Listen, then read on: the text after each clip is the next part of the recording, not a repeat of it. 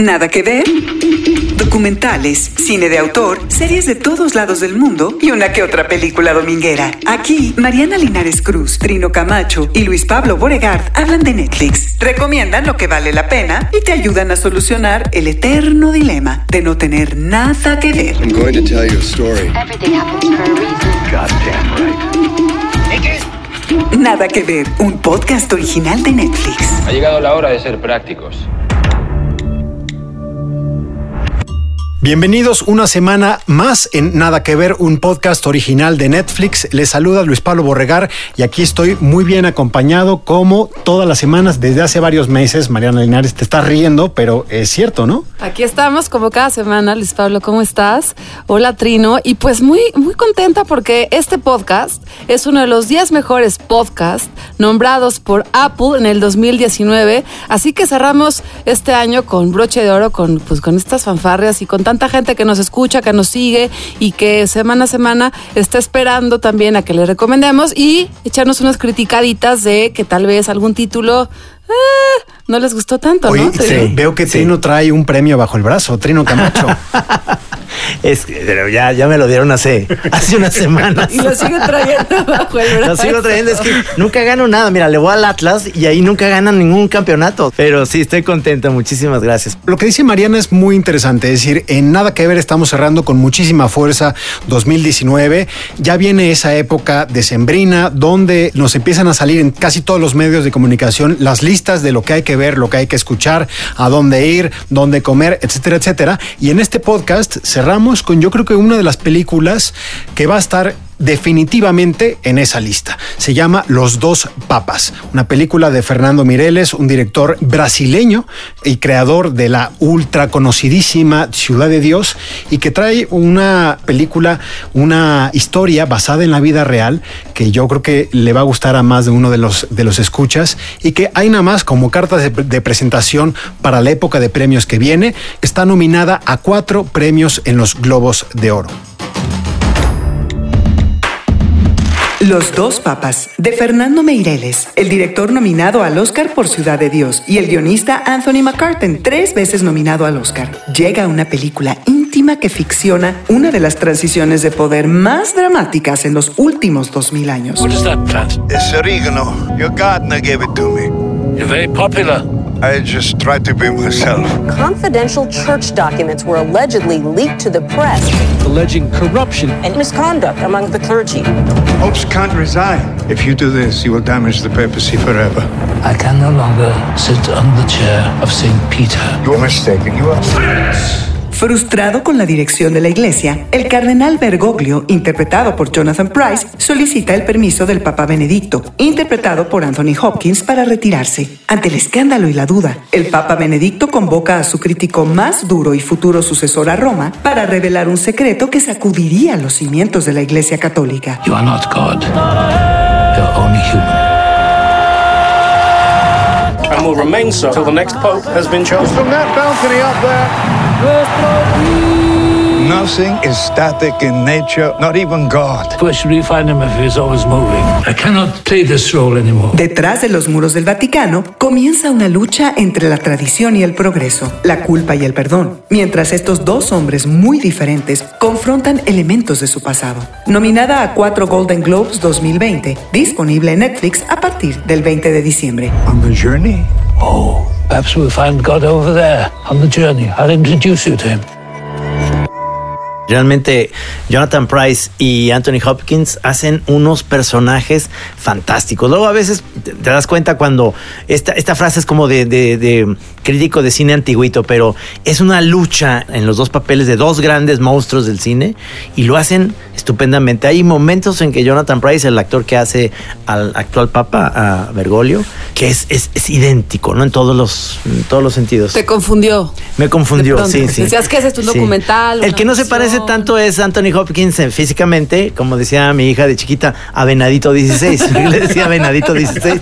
Pero este. Pero, pero, la esencia sí. No, no importa. claro, no Lo estás O sea, viendo a Su Ratzinger. interpretación es tan, Sí. tan, tan, tan, tan brutal, tan, tan enternecedora por momentos, también tan, tan encarnada, que Humana. aunque sabes que es Anthony Hopkins, ese personaje que está representando, uy, te quema. A lo largo de los próximos minutos vamos a desentrañar eh, los dos papas y lo haremos acompañados de Bernardo Barranco, que es sin lugar a dudas uno de los expertos en la iglesia más importantes en América Latina. Pero Bernardo, humildemente te presento, pero pues tú preséntate para la gente que nos escucha. Bueno, llevo 30 años trabajando el tema de la iglesia católica en, en, eh, América Latina, en México, y también el Vaticano es decir, eh, todo lo que son las, las intrigas. Y bueno, es un tema apasionante.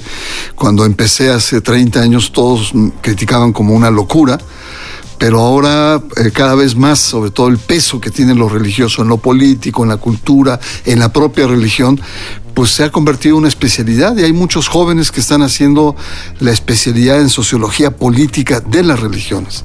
Así es que tengo mucho trabajo, no solamente en medios o escribir, sino también acompañando tesis de jóvenes que le están entrando al tema. ¿Y qué sentiste cuando viste una película que es, digamos, tu mero mole? Pues mira, es, es muy interesante. Yo, yo coincido con lo que han señalado. Es decir, hay- las actuaciones son magistrales, la verdad.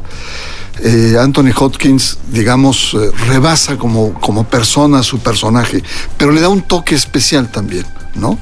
Esa mezcla de Benedicto XVI y este gran actor hacen que sea una, una gran representación. Yo creo que la película aborda sobre todo la gran crisis de la iglesia, pero la aborda de una manera muy simple, o sea, no trata de explicarla, de analizarla, de ver quiénes son los culpables o no, simplemente la gran crisis de la iglesia es el telón de fondo. ¿no? Las intrigas en el Vaticano, eh, la lucha por el poder, la fatiga que tiene Benedicto XVI, pero también en el caso de, de- de Bergoglio, también es esa misma lucha, sobre todo ese pasado que va arrastrando en Argentina, que me gustaría conversarlo después, Sí.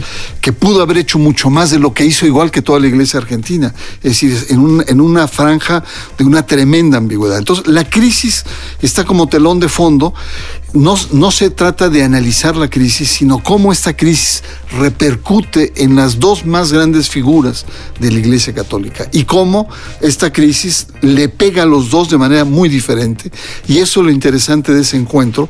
Dos personajes que afectados por esta disociación o esta ruptura de la Iglesia frente a la sociedad, de cómo en su vida interna, en su propia espiritualidad, en su propio quehacer, le pega. Eso es lo interesante. Los dos papas, esta película que no necesariamente tienes que saber tanto como, como tú sabes, Bernardo, del contexto de los, de los personajes, de si está basado en hechos reales, qué tanto sí, qué tanto no, como es mi caso, que no tengo tanta, tanta especialidad del tema, para que te apasione también cómo es posible que personajes tan diversos, tan opuestos, puedan de pronto tener estas conversaciones tan profundas eh, que van del pasado al presente, que tienen que ver con la influencia en todo el mundo, con una religión, pero a mí me pareció que constantemente es una reflexión de lo que implica ser un ser humano con tanto poder y que sus decisiones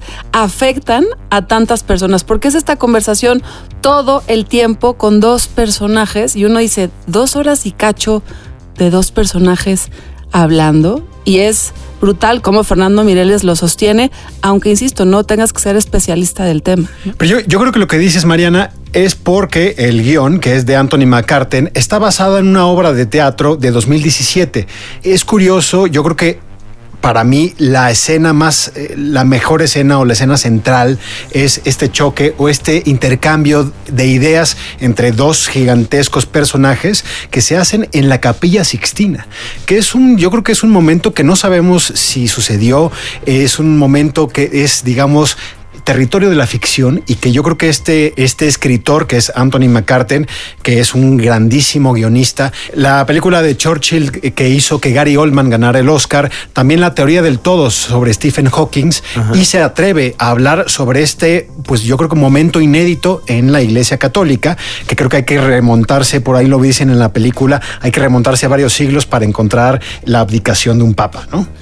Mira, yo, yo lo que percibo en esta, en esta película es un respeto a la mm, cultura religiosa. Es decir, eh, tú encuentras que son dos personajes contrastantes. Uno que es el intelectual, el profesor, el- una persona de élites que solamente conversa con élites, que escucha música y toca música de élites, música clásica y tal. Y tienes a otro personaje que viene del tercer mundo, que viene de, de Buenos Aires y que es canchero, ¿no? Que viene de una Sí. generación, Sí. una generación de rupturas, de cambio, de teología de la liberación, de un compromiso social de los cristianos y que tiene otra aproximación de ser iglesia.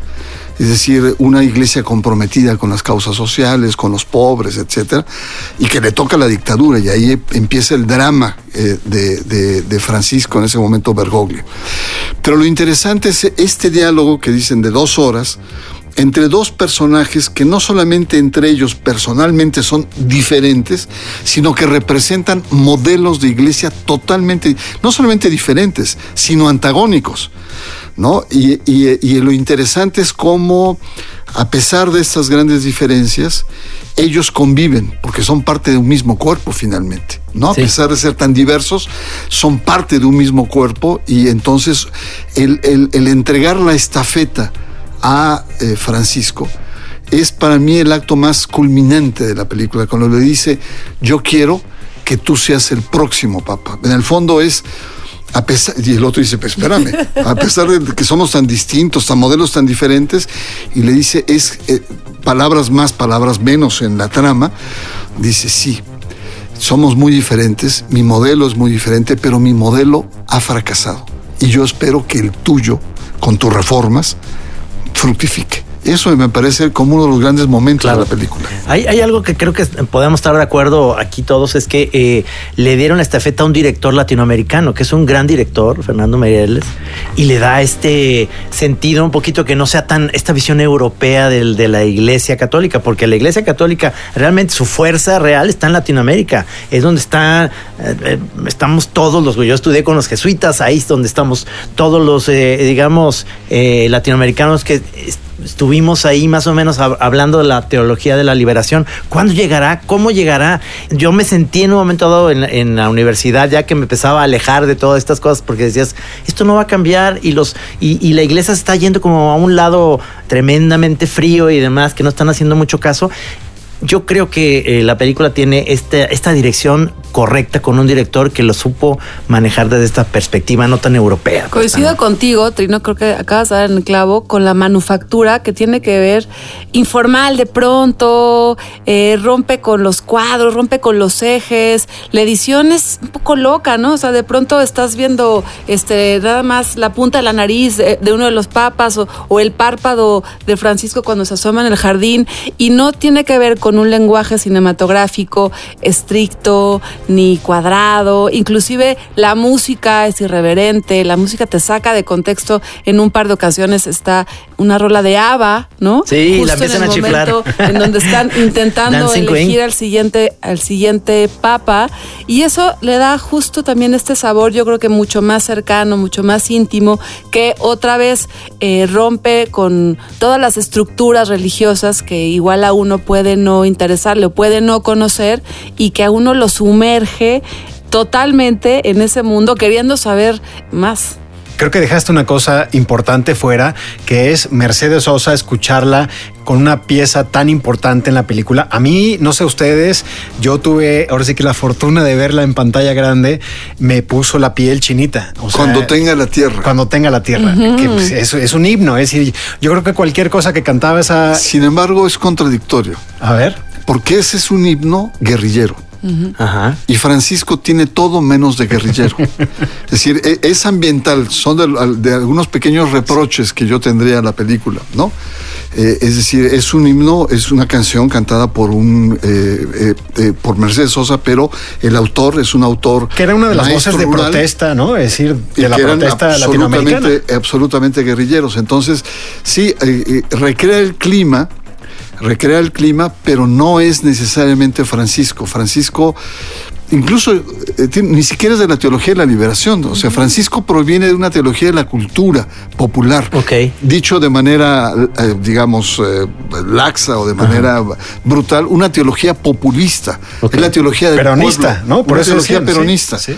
¿no? Hay grandes autores, etcétera. Y la teología de la liberación es una teología más estructurada que parte del, del- del- del concepto de lucha de clases. Aquí parte del concepto de pueblo, el pueblo bueno incluso. Ok. Entonces es muy interesante cómo al interior, y el, director brasileño nos hace una pequeña trampa porque lo inclina más hacia la teología de la liberación, los libros que sale, la lógica en la que está. Pero yo creo que lo interesante acá es eh, sobre todo ver cómo esa propuesta, que es antagónica a la, que, a la de Ratzinger, ha- habría que decir, Ratzinger en la realidad eh, fue muy progresista. Pero algo pasó en el concilio en el 68 y Ratzinger se va del otro lado, se convierte en un teólogo brillante eh, conservador. Son dos posturas que eh, en- al inicio de la película, ahí empieza, cómo los jesuitas que tienen peso en el cónclave para elegir papa cuando muere Juan Pablo II en 2005, está encabezado por Martini. Martini está enfermo de eh, Parkinson, dice yo no puedo contender a ser papa, pero tú sí, Bergoglio. Y Bergoglio dice, no, no. Y, y en realidad en el, primer, en el primer sínodo del 2005, donde dice la película, los dos grandes contrincantes es precisamente Ratzinger y Bergoglio. Gana Ratzinger, pero incluso hay, hay ciertas miradas de recelo. Pero ahí, ahí yo te quería preguntar justo en esa, eh, eh, en esa, en ese momento que es apasionante porque obviamente es como una, es, es la carrera o la campaña política más cerrada del mundo. Cerrada porque me refiero que se hace en el Vaticano adentro, donde están, digamos, los, los cardenales votando. Pero por lo que he leído, Ratzinger no quería ser él. Es decir, él estaba ahí un poco en el juego de que él era pues uno de los mayores teólogos. era- Bernardo acaba de soltar una una risa, es una risa. sonrisa. Y aquí lo ponen, aquí lo ponen como ahora sí que un priista del Estado de México repartiendo, Sí. repartiendo sonrisas, ¿no? De oye, vota por mí. Haciendo campaña. Eh, haciendo campaña. Eh, eh, sí, mira, eh, eh, esa postura que yo no quiero es muy, es muy católica, muy cristiana. Si yo no quiero el poder, yo estoy, pero en el fondo Todo yo- lo yo- queremos. claro, claro. Se acaba de lanzar. Entonces lo que lo que hace el director es igual. El, el- el- la- el relato formal es Ratzinger es un intelectual que quiere estar eh, leyendo y escribiendo libros, quiere tocar piano, Mozart y acariciar sus gatos. Pero en el fondo no. En el fondo Ratzinger es un actor político de, de- de muy altos vuelos que incluso al interior, interior del bloque conservador lucha, digamos, de manera muy salvaje con otro, Angelo Sodano, que era el secretario de Estado, y le gana la partida.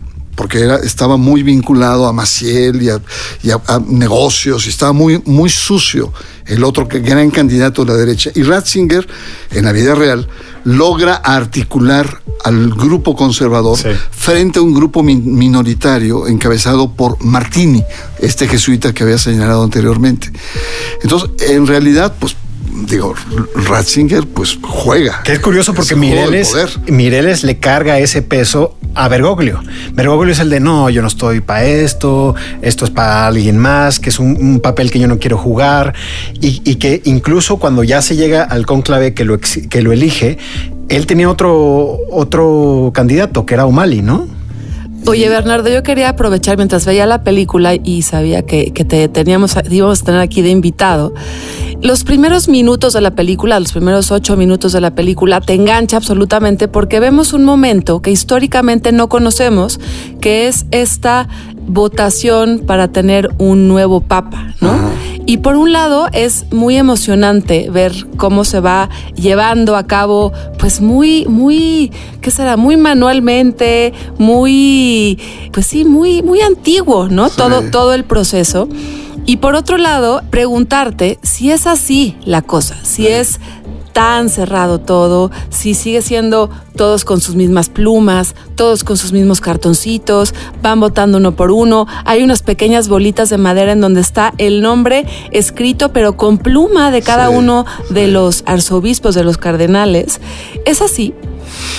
Mira, déjame decirte, a, a mí me sorprendió. Yo imaginaba los cónclaves, eh, sobre todo en, en las historias antiguas, en donde era una especie de jaula de locas, o sea, disputándose, discutiendo, mentándose la madre y imponiendo unos y otros. Eso pasó en la historia. Después en la Edad Media se reglamentó. Pero a mí me sorprendió mucho el texto de un cardenal, de un cardenal eh, austríaco en retiro, eh, donde dice, el cónclave es el lugar más aburrido que existe. Sí se ve. Pero a mí lo que me llama la atención es que es un lugar de aburrimiento, es decir, por eso duran tan poquito. Pero en, en la vida, en, en en la historia, hubo cónclaves que duraron seis meses y que les tuvieron que quitar la comida porque no se ponían de acuerdo y los tuvieron que encerrar para que, de ahí sale el cónclave bajo llave, para que se pongan de acuerdo, porque hab- había momentos en donde realmente era, era muy difícil. O en otros momentos en donde no se ponían de acuerdo y esperaban el Espíritu Santo. Y de repente en ese momento baja un ave y se pone del lado de uno de los candidatos Quizás. este es el bueno. No es decir, con tantas historias, ¿no? Pero en la realidad eh, me parece que está bien recreado. Además, la, mirada, Sí. la mirada fría, este, tal, ¿no? Y, y- y no solo eso, yo, yo quiero que nos detengamos un minuto a hablar, ya que lo han dicho, porque es una palabra que ha salido en estos minutos, que es recreación. Y estaba leyendo una entrevista con Mireles, donde pues él contaba que no grabaron nada en el Vaticano, absolutamente nada. Es decir, ellos no contaron con ninguna ayuda de la Santa Sede. ¿Por qué? Ellos pidieron grabar en la Plaza de San Pedro Ajá. y el Vaticano simplemente no les dio respuesta. Y dice Mireles que eso es lo mejor que pudo haberle pasado a los dos papas, porque si le hubieran dicho que sí, es la película, la versión oficial del Vaticano, y decirle que no hubiera sido la censura, Claro. ¿no? De la Iglesia La Católica. versión prohibida, Eh, ¿no? exactamente, ¿no? Eh, Nos censuraron, es la película censurada. Entonces, simplemente ellos pidieron grabar en la iglesia de San Pedro y el Vaticano les dijo, pues les decimos El después. silencio se Les- hizo presente. Les avisamos después que, y nunca llegó bien. esa respuesta, que yo creo que fue lo mejor. Y dos, estaba platicando con Eugenio Caballero, Ah. que es uno de los mejores di- eh, diseñadores de producción que existe en el mundo. Él vio la película y yo le pregunté, ¿qué onda? ¿Cómo lo hicieron? Y él dice, es un set, o sea, la capilla Sixtina es un set Me encanta. y de la mitad para arriba es CGI. Eso quiere decir que son, es- está recreada, obviamente, esta obra Digital. maestra de la humanidad por eh, efectos especiales. Qué maravilla. Déjame decirte que a ver, a ver, a ver, a ver. No, no, no, no. A ver, ¿qué pasó ahí? No, no, no. Eh, la capilla Sixtina, eh, eh, ustedes recordarán que años atrás ha habido eh, eh, la exposición de la capilla Sixtina recreada en, en- en plástico. A México la trajo eh, Antonio Berumen, que incluso la gente desfilaba y era la capilla Sixtina real, hecha realmente. Lo que hizo Mireles, alquiló ese foro, ¿no? Y que era una réplica idéntica de la capilla Sixtina, que hay como 10 o 12 cap- eh, capillas que han circulado por todo el mundo. En México habrá estado hace como dos años. Ok. Entonces, de tal manera que es, es, es la capilla, es la recreación de la capilla que está ahí. A mí lo que me. Yo conozco bien el Vaticano, he estado varias veces ahí, etcétera, es la enorme habilidad con la cual eh, te crean esa atmósfera y tú sientes que estás en el Vaticano, ¿no? En los pasillos, las el tipo de escaleras, etcétera. Pero bueno, forma parte de esta, de esta renacentismo que probablemente encontraron en otros lugares. Claro, de Roma. Eh, y- y- o, en, o en Europa, casi eh, y, eh, lugares idénticos. Por ejemplo, Castel Gandolfo. Me impresiona cómo recrean. Además, no es tanto adentro, es muy íntimo las tomas adentro. Y afuera están los jardines. que el gran diálogo que se da se da en los Eh, jardines. los jardines, sí. Y eso te permite que sentirte en, en el, en el lugar donde van a, donde iban a descansar los, los, los papas, ¿no? Porque ahora como Andrés Manuel López Obrador ya lo está haciendo museo el Papa. Oye, Bernardo, ¿tú co- consideras que para el Vaticano este tipo de películas también es una, es una manera de acercar a los nuevos, pues no sé, a los jóvenes, a las nuevas audiencias, a lo que significa la religión católica, todas estas tradiciones, estos rituales? O sea, ¿es positivo? ¿Tú ves que es una película que le puede eh, traer cosas buenas a, la Iglesia Católica? Mi- Mira, primero es una película que se compromete políticamente en, eh, en, las, contradicciones, en las batallas del Vaticano. Y si ves en el fondo, es una película que exalta la figura de Francisco. Sí. ¿no? Sí, sí. En el fondo, es una película muy pro Francisco. Totalmente. Su lado humano, espontáneo. Dicharachero, ¿no? Es- sí. es- come pizza, le gusta el fútbol, ¿no? Es decir, lo, lo- lo acerca. autobús, ajá. Lo acerca. Y eso me parece interesante. Es una película que no es una película neutra, a pesar, digamos, de, de- de que no quiere entrarle a las a, las, a la crisis y a la- al antagonismo que hay en el Vaticano. No es neutra y es pro Francisco la película. Pero yo creo que en el fondo es una película que trata como de mm, tomar partido y como animar a la propia iglesia a seguir con ese tipo de reformas, ¿no? Que son reformas que efectivamente acercan más a la gente. Ahora, claro. para mí es muy claro que, que escribir 20 libros o estar en 20 simposios eh, no tiene el efecto que pueda tener una película en esta cultura de masas. O sea, una película incluso con ciertas pinceladas como están en, en esto. Y yo creo que en ese sentido es el valor de la, de la película, de entrar con una nueva generación a nivel masivo, a nivel de la cultura de masas que es el cine, de presentar una problemática desde la intimidad de los personajes. Eso me parece Sí, valioso. exactamente. A mí me gustaría hablar de una de las polémicas de la película y que tú lo mencionabas, Bernardo, al inicio de- del podcast, aquí en Nada que Ver, que es el paso o la omisión de Bergoglio en Argentina con la dictadura de Videla. Mireles le entra, el propio Bergoglio, ya como Francisco, dio una entrevista y habló de pues, esos errores del pasado. Y eso está incluido en una película que muy bien, como dices, yo la sentí pro Francisco, 100%, ¿no? Producto latinoamericano, defendemos el territorio. Tantito Benedicto, nada.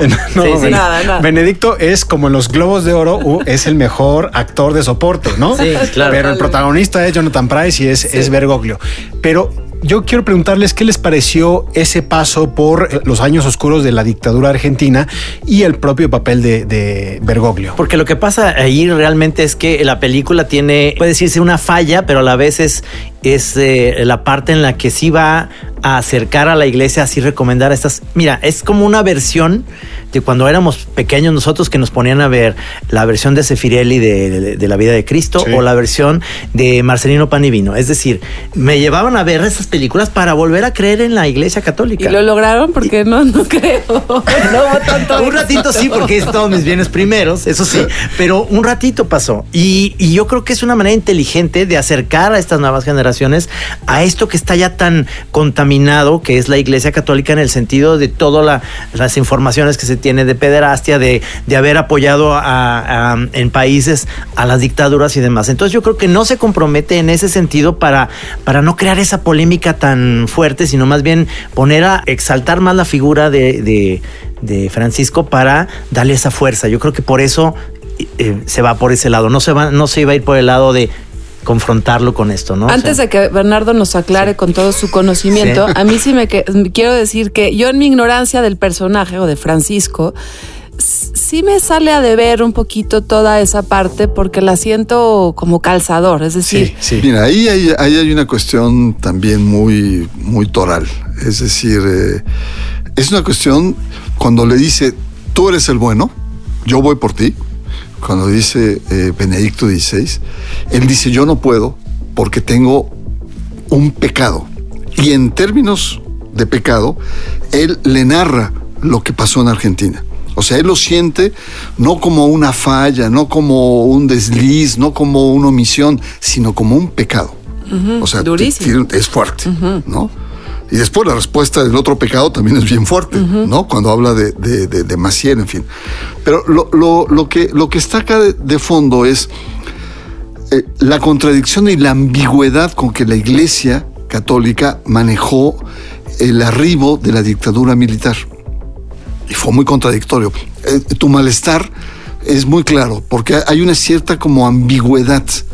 Pero la ambigüedad es de la realidad. La iglesia en Argentina fue profundamente ambigua frente al golpe y a la violación de los derechos humanos. Ahora volvemos a lo que a lo que decíamos al principio de esta conversación. No necesariamente tiene que ver todo el tiempo con la Iglesia Católica, sino con, con un ser humano que llega un momento en la vida en donde se enfrenta a estos dilemas. Él opta por una decisión que 30 años después, ¿no? O no sé, 40 años después le sigue golpeando y pues así ahí va uno la humanidad así con estas decisiones sin, sin saber a dónde uno lo va a llevar, ¿no? Ese es el drama de, de Francisco. Ese es el drama. Y por eso él dice, yo no estoy capacitado para ser papa. Y, y es, es muy interesante como le dice, bueno, es que todos tenemos esos pecados. Y yo en confesión, se la voltea a Benedicto XVI, dice, yo te voy a confesar mis pecados. Y, y de ahí se salen, que es una escena muy polémica para mí, porque es una escena donde le va a contar los pecados el Papa. Pero no nos vamos a enterar. No nos enteramos, chingado. No, o sea, salimos. No, no, pero hay una línea que, Hay es, una línea. que es brutal. Sí, es donde escuchamos a Maciel. Dice el padre Marcial Maciel. Sí. Y, bueno, ciertamente para, no es para todo el mundo, pero para los enterados, ¿qué significa? Que es ese modelo de iglesia que avaló, que protegió la pederastia clerical. Marcial Maciel es el pederasta número uno a nivel mundial. Es el, el- el- personaje religioso más perverso en la vida de la iglesia. Y entonces, y Benedicto XVI lo protegió por órdenes de el Papa Juan Pablo II. Pero lo que es interesante es que Anthony McCarten se atreve a recrear este diálogo entre dos papas en la capilla Sixtina y ahí cuando vamos a escuchar decide sacarnos a todos de ese pequeño habitación que es la sacristía de la propia capilla Sixtina. Pero yo creo que la película Los Yo dos siento papas que fue su pequeño Lost in Translation. Ese segundo en donde igual en Lost in Translation no sabes nada. Tú imagínate lo que te quieras imaginar y ahí, ya. Oh, imagínate, y además, exacto, imagínate lo- el peso que recae sobre los hombros de esos hombres. No, y lo que significa para México e- esa escena. Sí. Insiders. Ricardo López retoma una conversación con Juan Minujín.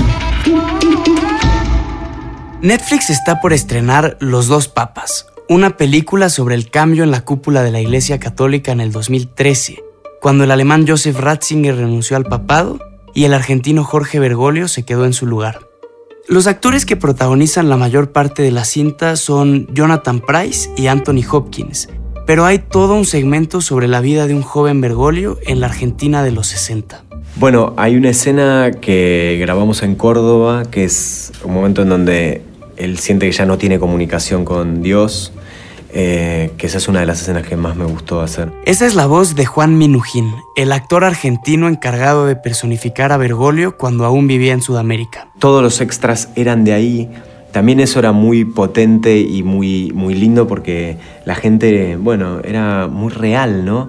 Eh, también además cosas que nos pasaban ahí es que yo iba vestido, yo iba vestido con toda la ropa de cura, entonces mucha gente que ni sabía que se estaba filmando una película, qué sé yo, me llegaba, me saludaba, Santo Padre, no sé qué, y muchas veces me, pe- me pedían por algo, me decían, eh, yo tengo, este, no, tengo una persona que está enferma, yo que decir, no, no, es una película, estamos grabando, no te puedo bendecir, no puedo hacer nada. Para Minujín, el tema principal de los dos papas no es la religión, sino el encuentro de puntos de vista distintos. Yo creo que los dos papas de lo que más habla es de la posibilidad de escucharse. Eh, y también en varias capas eh, de la dificultad a veces de escuchar hacia arriba, digamos, sobre todo en la gente que es religiosa, pero sobre todo en la posibilidad de escuchar a alguien que piensa muy distinto.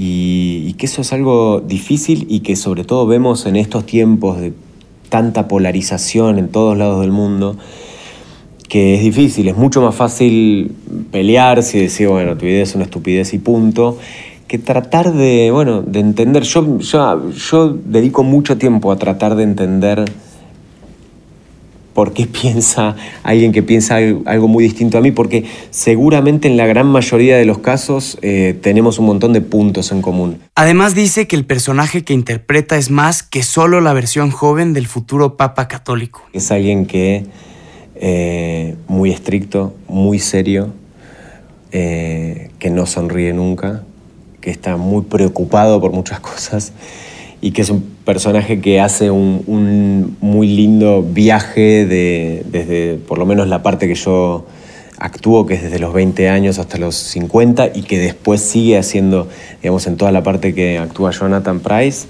eh, un personaje que tiene una cantidad de cambios enormes. También piensa que el Papa Francisco, el de verdad, no es solo el representante de los católicos, sino que se ha convertido en una especie de símbolo de la Argentina. Sí, me acuerdo perfecto el día que fue elegido el Papa. Yo estaba grabando una serie en Polka y de pronto uno de los camarógrafos dijo, che, lo eligieron eh, al Papa, es argentino, lo eligieron a Bergoglio de Papa. Estábamos muy sorprendidos.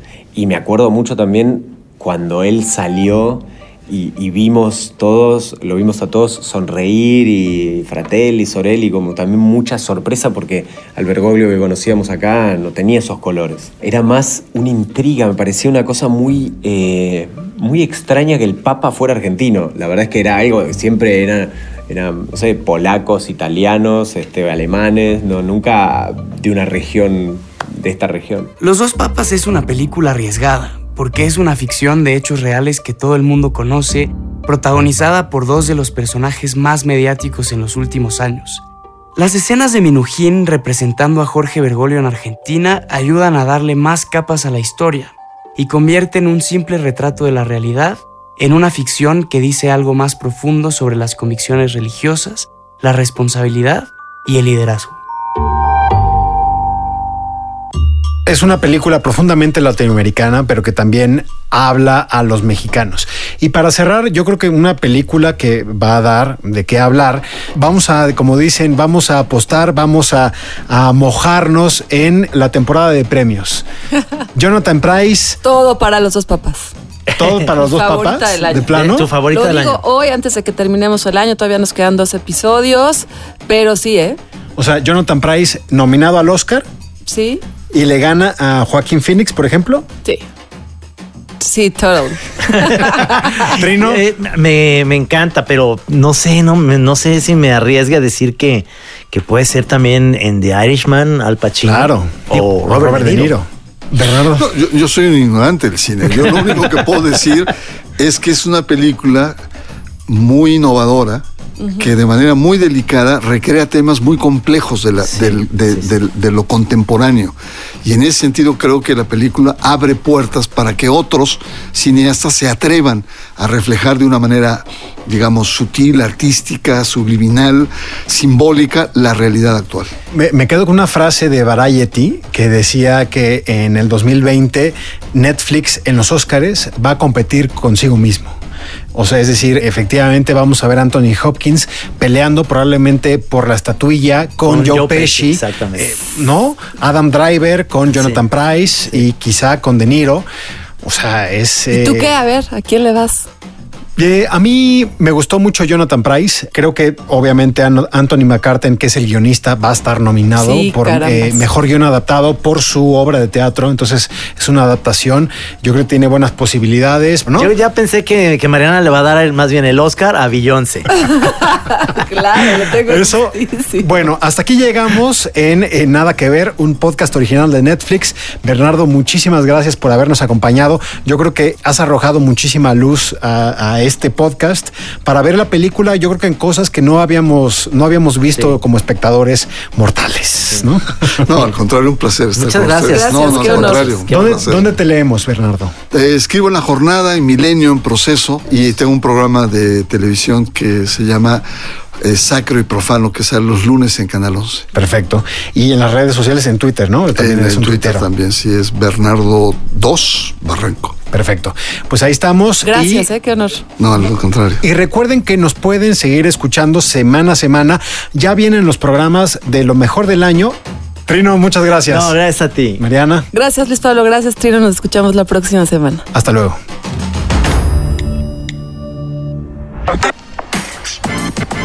Ver. Un podcast original de Netflix.